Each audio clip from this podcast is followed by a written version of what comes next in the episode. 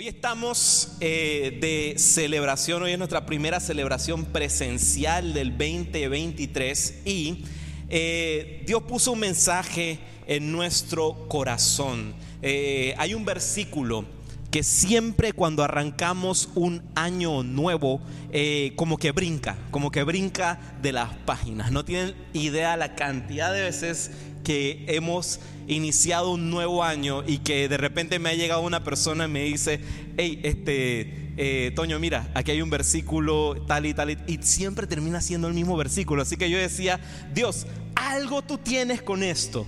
Algo tú tienes con esto que quieres compartir con las personas. Alguna perspectiva nueva tú le quieres dar a tu palabra para que nos llevemos con algo preciado, nos llevamos una perla a casa y que la atesoremos en nuestro corazón. Así que, em, antes de comenzar, quiero leerte rápidamente ese versículo. Lo encontrarás en Isaías 43, verso 19, y dice de la siguiente manera, pues estoy a punto de hacer algo nuevo. Mira, ya he comenzado, ¿no lo ves? Haré un camino a través del desierto, crearé ríos en la tierra árida y baldía. El título del mensaje que hemos puesto para el día de hoy, iniciando esta temporada, es algo nuevo. Algo nuevo. Dile a quien tienes a tu lado, Dios tiene algo nuevo. Ya, ya, Dios tiene algo nuevo para este 2023, ciertamente. Bueno, hoy vamos a estar este, eh, viendo eh, bastante Biblia, como saben que nos encanta aquí en casa. Así que si tienes eh, el app en tu teléfono, enciéndelo. Si la tienes física, abre tu Biblia y vamos a sumergirnos en la palabra de Dios. Dile que tienes a tu lado, esto va a estar bueno. Ah, caramba, pero con, con ánimo, que la gente está como, no, hombre, aquí la gente necesita comerse como, como tres Big Macs, andan así como suaves hoy, ¿qué pasó? Eso, eso, bueno, vamos a comenzar, vamos a comenzar. Quiero hacerte una pregunta, una pregunta. ¿Alguna vez has tenido remordimiento de algo? ¿Alguna vez has tenido remordimientos? Em, ya sea porque de repente hiciste algo o no hiciste algo. A veces uno se enfrenta con esa em, pregunta que uno se hace, ay, ¿qué hubiera sido si lo hubiera hecho de esta manera? ¿O qué hubiera sido si lo hubiese hecho de esta otra forma? Y es algo en lo que todos nos podemos conectar. En algún momento de tu vida has presenciado eso, has tenido algún remordimiento ante algo, ya sea, como te digo, algo que sí hiciste y ah, tuvo el resultado que no querías, o bueno, algo que no hiciste y debido a eso tuvo el resultado que no querías. Y hay algo muy curioso con, con los remordimientos, que la manera en que gestionamos esas emociones y que manejamos eso hace la diferencia en quedarnos estancados en el pasado o corriendo hacia el futuro. Eso es lo que marca la diferencia cómo manejamos ese sentimiento de remordimiento. ¿Cómo podemos superar un remordimiento? Es prácticamente lo que Dios quiere hablar a nuestros corazones esta noche. Por eso te pido, por favor, conéctate, conéctate, conéctate, presta mucha atención porque Dios va a bendecir tu vida este 2023. Lo que pasó, pasó. He aquí Él está haciendo algo nuevo. Quiero leerte un poquito Isaías 43, el versículo anterior, porque leímos el 19. Quiero leerte desde el versículo anterior. Isaías 43, 18, 19 dice así. Pero olvida todo eso, no es nada comparado con lo que voy a hacer, pues estoy a punto de hacer algo nuevo. Mira, ya he comenzado, ¿no lo ves? Haré un camino a través del desierto crearé ríos en la tierra árida y baldía. Voy a darte un poquito de contexto. Eh, como saben, siempre nos gusta eh, darle un poquito más de riqueza al texto bíblico para que comprendamos de dónde viene y qué es lo que el Señor nos quiere transmitir. Este libro del profeta Isaías vamos a situarnos en la vida del profeta Isaías durante los siguientes minutos. El profeta Isaías hace 700 años antes de Cristo se encuentra en ese lapso en lo que estuvimos leyendo ahí en ese versículo profetizando un suceso, profetizando lo que sucedería con el reino de Judá, lo que sucedería con Judá, que es el reino del sur de Israel. Isaías, en ese capítulo exactamente, en Isaías 43, profetiza lo que sería la ascensión del imperio babilónico. Eso lo puedes empezar a leer desde que arranca el capítulo 43 del libro de Isaías. ¿Y quién es ese imperio de Babilonia. Es un imperio que conquista a Siria y sube al poder. Y ojo, todo esto tú y yo lo podemos saber porque existen documentación histórica, libros de historia, donde te habla acerca de esa civilización, de la civilización babilónica. Entonces, 606 años antes de Cristo, Babilonia conquista a Judá y también toma prisioneros de guerra del reino de Judá. Entre ellos estaba Daniel y sus amigos. Los que conocen la historia y el libro de Daniel, aquí es donde se entrelazan las historias. Por eso es que amo y me encanta la palabra de Dios, la Biblia, porque no solamente se sustenta en el poder de Dios, sino que también podemos ver datos históricos, datos de cosas que realmente sucedieron. Esto no es una fábula, es la realidad. Entonces, en el 506 antes de Cristo, Babilonia conquista Jerusalén entero, todo, todo entero. Y entonces destruyen el templo de Israel y roban todos los artefactos del templo. En fin, el templo queda total y completamente destruido. Entonces, lo triste, lo triste de toda esta historia es que vemos que Dios a través del profeta Isaías ya había advertido que eso iba a suceder, ya había advertido de que eh, iban a pasar todos esos sucesos y aún así, aún así, viven 70 años en cautiverio por el imperio de Babilonia. 70 años pasan y entonces Dios levanta a el rey Ciro del imperio medo-persa para destruir a Babilonia, para enfrentarse contra Babilonia, para que entonces Israel volviese a ser libre. Vemos en todo esto que Dios predice estos sucesos a través del profeta Isaías. Y hay cierta sabiduría en medio de todo esto. Y quiero leerte los siguientes versículos. Isaías 43 versos del 14 en adelante. Esto es lo que, lo, que vemos escrito por mano del profeta Isaías, inspirado por lo que Dios está comunicando a su pueblo. Esto dice el Señor, tu redentor, el Santo de Israel. Por tu bien envía un ejército contra Babilonia. Ahí está hablando de el imperio medo-persa y obligaré a los babilonios a huir en esos barcos de los que están tan orgullosos. Yo soy el Señor, tu santo, el creador y rey de Israel. Yo soy el Señor que abrió un camino a través de las aguas e hizo una senda seca a través del mar. Yo llamé al poderoso ejército de Egipto con todos sus carros de guerra y sus caballos. Los sumergí debajo de las olas y se ahogaron. Su vida se apagó como mecha humeante.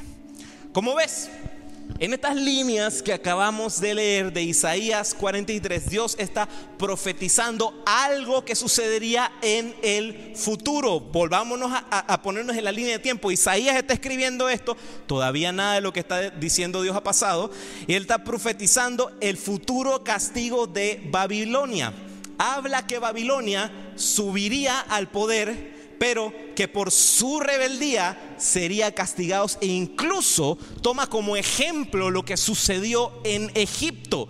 Para ellos lo que sucedió en Egipto, el, haber sacado al pueblo de Israel de las garras del imperio de Egipto es algo que queda muy marcado en el corazón de los israelitas. Por eso es que es un suceso histórico al que ellos siempre se les es nuevamente. Ahora, Mira esta locura. Pero Dios dice esto. Dios dice esto algo loquísimo en el siguiente versículo. Dios dice esto, Dios dice esto. Y cuando yo leí eso yo me quedé, ay, la vida, Señor. Tú siempre la botas. Tú siempre sabes hacer cosas que superan nuestro entendimiento de cómo vemos los sucesos. Mira lo que dice.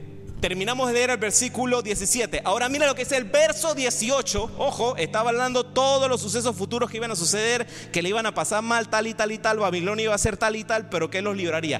Y ahora lo que dice el Señor es lo siguiente.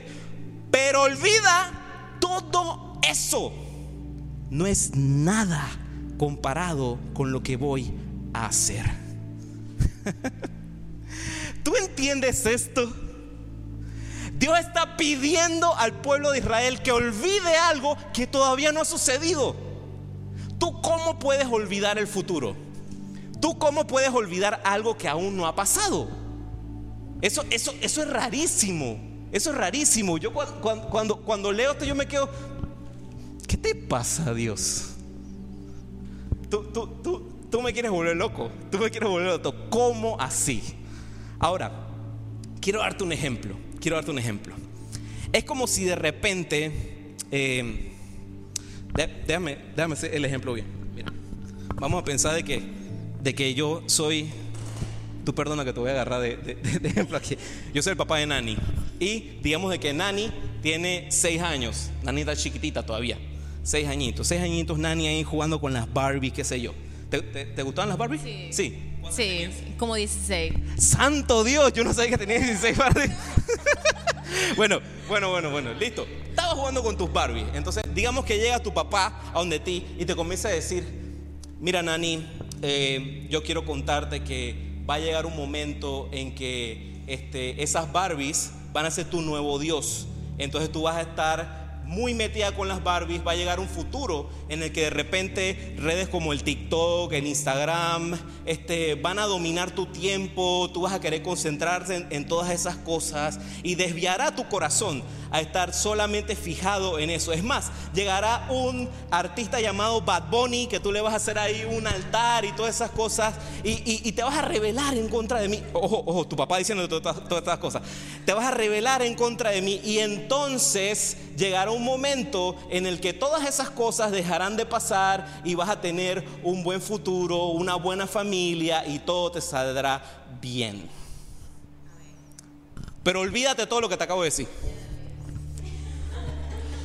¿Tú te imaginas eso? ¿Tú te imaginas que llegue como que que llegue tu papá a decirte todas esas barbaridades que te van a suceder? Después te dice que, ah, no, pero todo va a salir bien. Ahora olvídate de eso. ¡Qué locura! No tiene sentido, ¿verdad que no? ¿Ves? Es que Dios siempre está por delante de la historia. Dios siempre está por delante de las cosas que pueden llegar a suceder. Dios habita en el futuro. Dios ve lo bueno y lo malo que va a suceder, pero Él está enfocado en darte un futuro lleno de bien, lleno de bienestar, lleno de gloria, lleno de su yo no sé tú, pero ahorita yo le estaría dándole aplausos a Dios, me estaría volviendo loco. Mira, si Babilonia se levanta contra ti, vienen malos tiempos, va a suceder X y Y cosas, pero, pero, Dios te recuerda y te dice, te, para ese momento ya te habré perdonado, ya te habré restaurado, ya habré hecho lo que decía mi palabra para ti. Dios está continuamente mirando a nuestro futuro. Dios mira a nuestro futuro. Dios mira las promesas, la restauración, el perdón. Pero somos nosotros a veces los que nos anclamos al pasado. A veces nosotros decidimos eso, anclarnos al pasado. Con esto te digo, mientras nos quedamos abrazando el error y el pecado, Dios ya está viendo el perdón y la cruz. ¿Cuántos pueden dar un aplauso Señor por eso? Mira, en la palabra de Dios vemos eh, historias de personas que vivieron temas similares con lo que acabo de comentar. Por ejemplo, podemos ver la historia de Abraham. Cuando Dios revela su promesa a la vida de Abraham, Abraham tenía 75 años de edad. No voy a entrar a todo el versículo porque después aquí me voy a explayar un montón de horas, pero Dios prácticamente dice a Abraham, te bendeciré y serás padre de toda una nación. O sea, toda la nación de Israel vendría de la semilla de Abraham. Ahora, pensemos por un momento el contexto en el que Dios le dice eso a Abraham. Abraham era un viejo de 75 años. Vivía en Ur de los Caldeos en, medio de, Irak, entre el Tigres y el Éufrates, él incluso adoraba a dioses paganos. Podemos ver en algunos versículos que oraba a la luna. ¿Por qué? Porque él era un gentil. Él no conocía a Dios. Él no sabía quién era Dios hasta ese momento. Él no conocía al Dios Todopoderoso. Pero Abraham, en un momento, es elegido por Dios. Y Dios da estas promesas a su vida y le dice que sería padre de naciones. Y llega un momento en el que él de repente se desespera, le dice a la esposa Sara, bueno, eh, este, no se cumple, no se cumple. Y Sara tiene la idea de decirle, bueno, eh, ten hijos aquí con mi, con, mi criada. Ahí es donde nace entonces Ismael y de la simiente de Ismael es que suceden todos estos enredos que están pasando ahora en el Medio Oriente. Pero bueno, ese fue como el ups de, Abraham por no querer esperar la promesa. Pero mira lo que sucede. Cuando Abraham cumple ya sus 100 años de edad, es que queda Sara embarazada y entonces ahí nace Isaac, por fin, el hijo de la promesa. Dios elige entonces a este tipo de medio de, todas de, de todas las naciones del mundo para hacerlo justo delante de él y que de él nacieran generaciones y generaciones que dieran entonces pie a que existiese el Salvador en medio de nosotros. Mira, Pablo reflexiona sobre esto, sobre lo que te acabo de comentar en la carta a los romanos. Romanos 4:17 dice así. A eso se referían las escrituras cuando citan lo que Dios le dijo. Mira lo que dice. Te hice padre de muchas naciones. Eso sucedió porque Abraham creyó en el Dios que da vida a los muertos y crea cosas nuevas de la nada. La misma contradicción.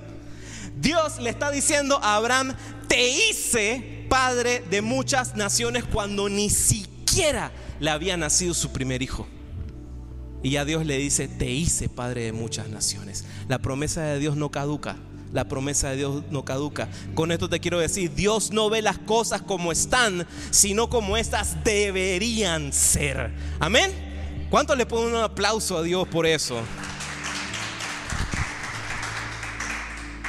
Ahora, te comento también otro ejemplo, la historia de Moisés. Pasé un mega resumen rapidito. Moisés nace en una temporada llena de violencia durante el dominio y eh, el yugo de Egipto que por orden del faraón habían instituido por ley que en el campamento em, israelita, en lo que naciesen niños, los matasen de una vez, porque si no iba a seguir creciendo la población y ya Egipto estaba viendo a Israel como una amenaza. Entonces, Moisés sobrevive a esto porque sus padres tuvieron la maravillosa idea de colocarlo en una canastita y lo lanzaron por las aguas del río Nilo. Entonces llega Moisés a donde estaba la hija del faraón y termina la hija del faraón rescatándolo de las aguas, adaptándolo adoptándolo y Moisés vive en palacio, vive en el palacio con todas las comodidades, los lujos,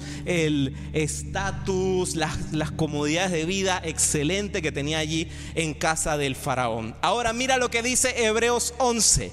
Hebreos 11 es ese capítulo que consideramos como el salón de la fama de la fe. Ya sé que lo han escuchado en 80 mil prédicas, pero te lo quiero recordar nada más este fragmento en Hebreos 11 del 24 al 26. Dice así, fue por la fe que Moisés, cuando ya fue adulto, rehusó llamarse hijo de la hija del faraón, prefirió ser maltratado con el pueblo de Dios a disfrutar de los placeres momentáneos del pecado. Consideró que era mejor sufrir por causa de Cristo que poseer los tesoros de Egipto, pues tenía la mirada puesta en la gran recompensa que recibiría.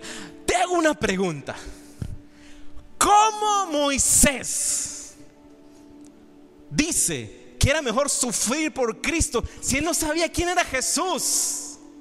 Jesús todavía no estaba ahí caminando en la tierra, él no tenía ni idea de, qué se iba a tratar de este, de este Cristo, de este Jesús. ¿Cómo? ¿Cómo pudo decir, bueno, prefiero esto eh, a esto que em, tengo y que puedo vivir hoy en día?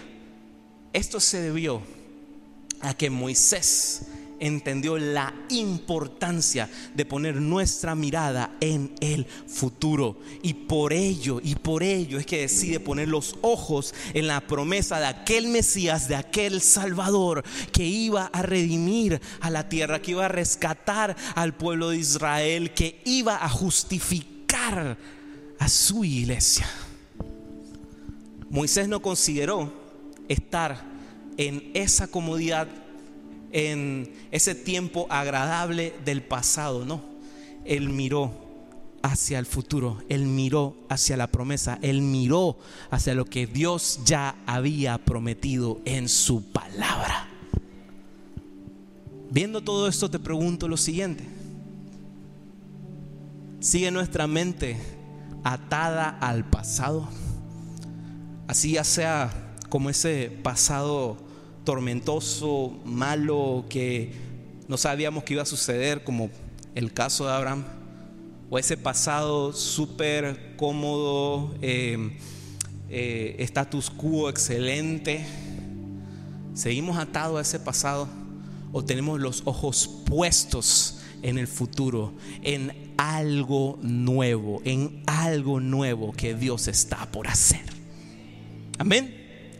Mira, quiero hablarte acerca de un personaje más, el testimonio de Pablo. Esto ya lo hemos visto en semanas anteriores, pero quiero rescatar este pequeño pedazo que leemos en Filipenses 3 del 13 al 14. Mira lo que dice Pablo. Dice, no, amados hermanos, no lo he logrado, pero me concentro únicamente en esto olvido el pasado y fijo la mirada en lo que tengo por delante. Y así avanzo hasta llegar al final de la carrera para recibir el premio celestial al cual Dios nos llama por medio de Cristo Jesús. Pablo dice estas palabras, mi pasado es mi pasado, mi pasado es mi pasado, mi pasado ya pasó, pero no me aferro a él porque hay algo mucho, mucho, mucho mejor que Dios tiene en el horizonte. Dios tiene algo nuevo. Y quiero darte un pequeño ejemplo, un pequeño ejemplo de esto. Em, hoy en día, lo que son los deportes olímpicos y las carreras y todo eso, se ha vuelto cada vez más competitivo, cada vez eh, cuando vemos estas competencias de las Olimpiadas, vemos todos los avances tecnológicos que tienen para medir el tiempo en el que los corredores llegan a la meta. Porque, ¿qué sucede? Por milésimas de segundo se han dado casos de que una persona que estuvo a punto de llevarse la medalla de oro termina llevándose el segundo lugar. Porque hay veces que cuando están estos super atletas de mega resistencia, de mega poder, que están a punto de cruzar ya la meta, la línea final, alguno le da la tentación de hacer esto, ¿ve? ¿Será que viene aquí Juanito al lado mío?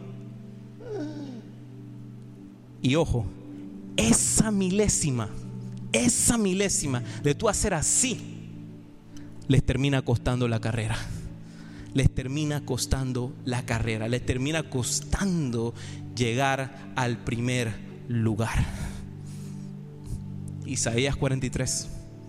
Olvida el pasado Olvida el pasado. Lo que quedó atrás, quedó atrás. Estás a punto de cruzar, a entrar una nueva temporada, un 2023 que Dios está colocando delante de ti. Mira el futuro porque Dios está por hacer algo nuevo. Amén. Ahora, podemos hacer una pregunta muy sencilla y ya estamos casi terminando con esto. ¿Cómo podemos lograrlo? ¿Cómo podemos lograrlo? Porque sí, todo eso suena muy inspirador, muy fantástico, pero ¿cómo podemos lograrlo? ¿Cómo podemos olvidar el pasado y enfocarnos en el futuro? Bueno, en Isaías 43 18, 19 lo vemos, está ahí súper, súper claro. Dios nos puso ahí para esta temporada, para el 2023, incluso hasta banderitas, luces, fuegos artificiales, para que veamos esto y que lo asimilemos en nuestro corazón. Isaías 43, del 18 al 19, dice, em, aquí estoy utilizando la NBI porque me encantó cómo lo tenía aquí expresado en la nueva traducción internacional. Olviden las cosas de antaño ya no vivan en el pasado. Voy a hacer algo nuevo. Ya está sucediendo, ¿no se dan cuenta? Estoy abriendo un camino en el desierto y ríos en lugares desolados. Número uno, que nos coloca aquí Isaías 43, 18. Olvida las cosas de antaño. Olvida las cosas de antaño. Sé que hay cosas que cada uno hemos vivido tiempos buenos, tiempos malos, que a veces dejan huellas en nuestro ser, en nuestro corazón, cosas muy profundas, dolor, angustia, duda. ¿Cómo podemos olvidar algo que ya es parte de nosotros? ¿Cómo podemos olvidar algo que ya está aquí dentro? ¿Cómo? Ahora, quiero decirte algo, cuando la Biblia nos invita a olvidar algo, no está siendo insensible. No está diciendo, olvídate de eso, no le metas mente. Ya, ya, ya, olvídate, olvídate, olvídate. ¿Qué haces tú? Bah, metiéndole mente a eso. No, eso no es lo que Dios quiere decir en su palabra. Ya que olvidar para Dios no se trata de no tener ya memoria de algo que sucedió, sino que es que algo que ya sucedió no le estoy dando el mismo peso. Son dos cosas muy diferentes. No se trata de que, ay, me borré el cassette. No.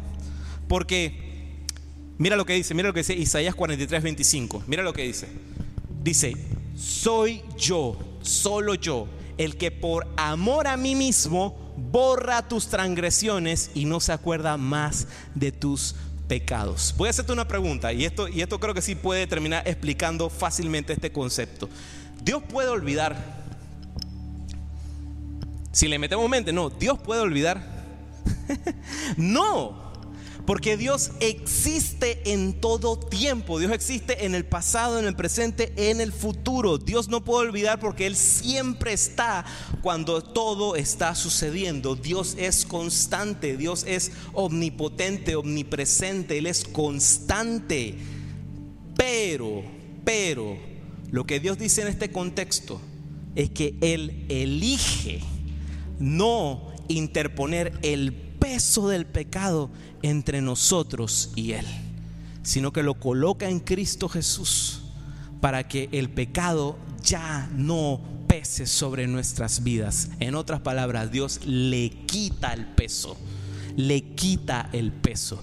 Y eso se trata lo que es olvidar, olvidar las cosas de antaño. No podemos borrar y resetear la memoria, pero lo que sí podemos es decidir, ok, esto que pesaba X ya no va a pesar más. Ya no lo coloco sobre mis hombros, lo coloco en los hombros de Cristo. Cristo es el que lleva mi carga. Recuerda, no es que Dios nos olvide de las cosas, es que Él decide ya no poner el peso de esas cosas sobre nosotros. Y te dejo con esta frase, olvidar el pasado no es que ya no recuerdes lo que pasó, sino que ya no pesa lo que pesaba. Amén. Bueno, el segundo consejo que nos deja aquí Isaías es no vivas en el pasado.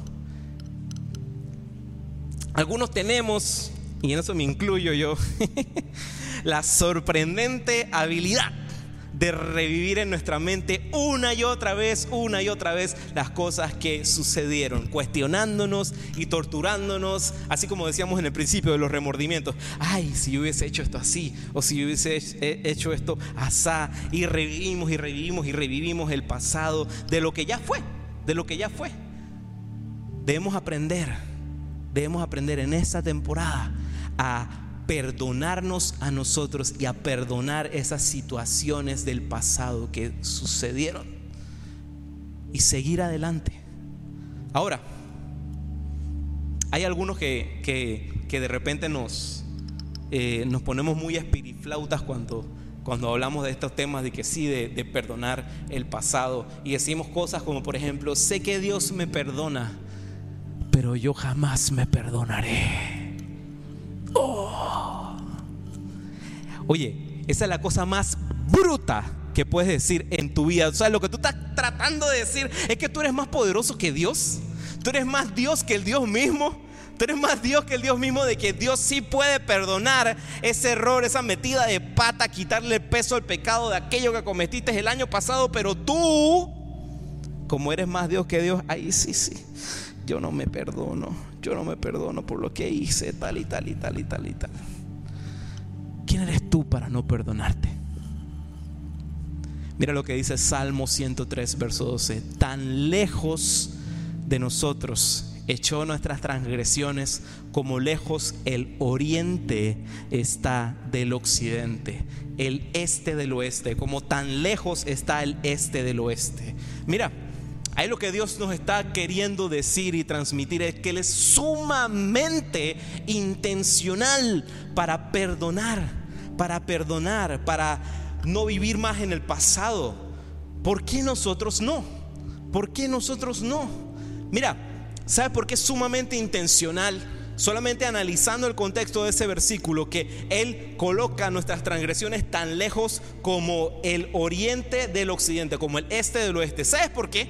Porque no importa qué tanto tú camines para el este, jamás vas a llegar al oeste, porque la dirección este y oeste depende de nuestro punto de referencia, no así ir de norte a sur, porque en algún punto vas a tocar con el polo norte o con el polo sur. En otras palabras, no importa qué tantas vueltas le deja la situación, a Dios colocó tus transgresiones, tus pecados muy lejos muy lejos. ¿Por qué a nosotros no? Dios es sumamente intencional. Y sabes, así como es como es la misericordia de Dios y está en su corazón que nosotros también perdonemos con el mismo perdón que Él nos perdona. Perdona esa situación que pasó. Ya 2022 ya quedó Él está haciendo algo nuevo. Él está haciendo algo nuevo. Algo nuevo está por suceder. ¿No lo ves? ¿No lo ves? Tercer punto. Mira lo nuevo que Dios está haciendo. Mira lo que dice Isaías 43, 19. Pues estoy a punto de hacer algo nuevo. Mira, ya he comenzado. ¿No lo ves? ¿No lo ves? Dile a que tienes a tu lado. ¿No lo ves? Haré un camino a través del desierto, crearé ríos en la tierra árida y baldía. ¿Qué implica esto? Esto implica, cuando Dios nos pregunta, sí, estoy a punto de hacer algo nuevo, ¿no lo ves? Si analizamos lo contrario, es que quiere decir que es posible que por estar enfocado en algunas cosas nos perdamos de vista lo que Dios está por hacer. Si sigues atorado en lo viejo, si sigues atorado en el pasado, en lo que ocurrió, en lo que pasó o no pasó, te puedes perder lo nuevo que Dios está haciendo. Ejemplo, la esposa de Lot. Hay algo que, no he dicho en el contexto cuando leímos lo de la historia de Abraham. Cuando Dios da esa promesa a Abraham fue justo después de que sucediera eso, de que Abraham se separa de su sobrino Lot. Y es ahí donde comienza la promesa. Yo no sé si aquí lo que Dios también quiere decir es que a lo mejor habrá algunos Lots de lo que tendremos que separarnos de este 2023 para recibir la promesa de Dios.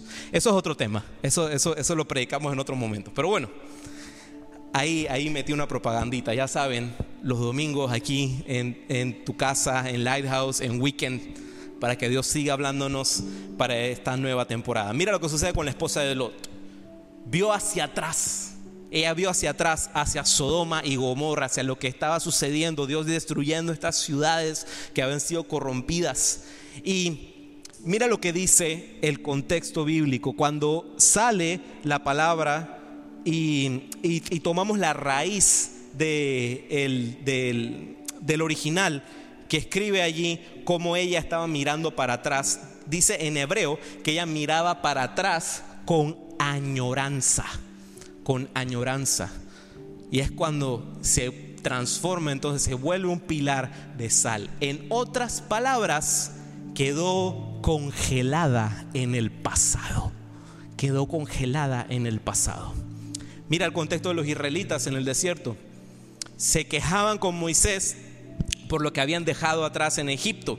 Cuando por fin ellos llegan a la tierra prometida, mandan a unos espías a que vayan a revisar cómo era esta tierra. Eh, no voy a alargarme en la historia. Llegan los 12 espías. Josué y Caleb eran los dos que tenían un buen reporte, pero del grupo los otros 10 sí comenzaron a decir, no, que eso está lleno de gigantes, que nos va a ir mal y tal y tal y tal. Y es que el pueblo de Israel decide escuchar el mal reporte y va entonces donde Moisés y les dice, oye, ¿cómo así? ¿Cómo así? ¿Nos traíste acá?